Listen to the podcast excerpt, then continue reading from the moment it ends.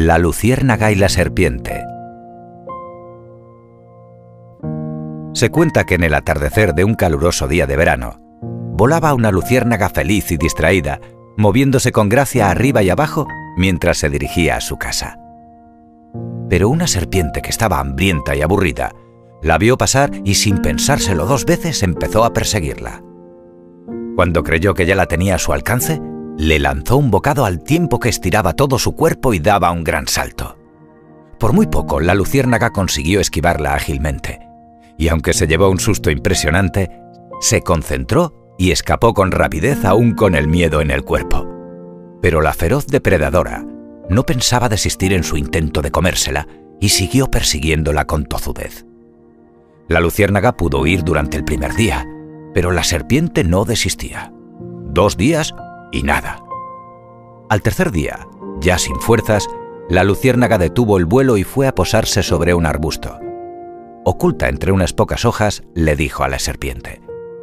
Perdona que te moleste, ¿puedo hacerte tres preguntas? No es mi costumbre responder preguntas de nadie, pero como te voy a comer pronto, puedes preguntar, respondió la serpiente. Entonces dime, ¿tú te alimentas con luciérnagas? No, no, ¿qué va? contestó la serpiente. ¿Yo te hice algún mal? Pues eh, no, ninguno, volvió a responder el reptil. Entonces, ¿por qué quieres acabar conmigo? La serpiente, que no encontraba una respuesta lógica, enrojeció de repente y le dijo, Porque no soporto verte brillar. Le espetó la serpiente con rabia al tiempo que se estiraba y lanzaba un último y enfurecido ataque. La luciérnaga aprovechó ese intento descontrolado para salir del arbusto con gran destreza y perderse rápidamente en el bosque. ¿Alguna vez te habrás preguntado por qué te han atacado si tú no has hecho nada malo ni contra nadie? Esto es sencillamente porque algunos no soportan verte brillar. Si esto te sucede, debes pasar totalmente de las serpientes y seguir con decisión tu camino.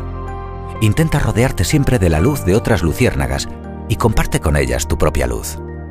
Y aunque otras brillen más, nunca te comportes como la serpiente.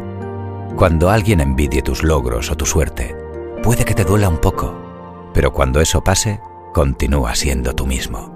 No dejes que te hagan daño. Sigue brillando y ten por seguro que siempre habrá quien te apoye y sepa valorar la luz que hay en tu interior. Colorín colorado. Este cuento se ha acabado.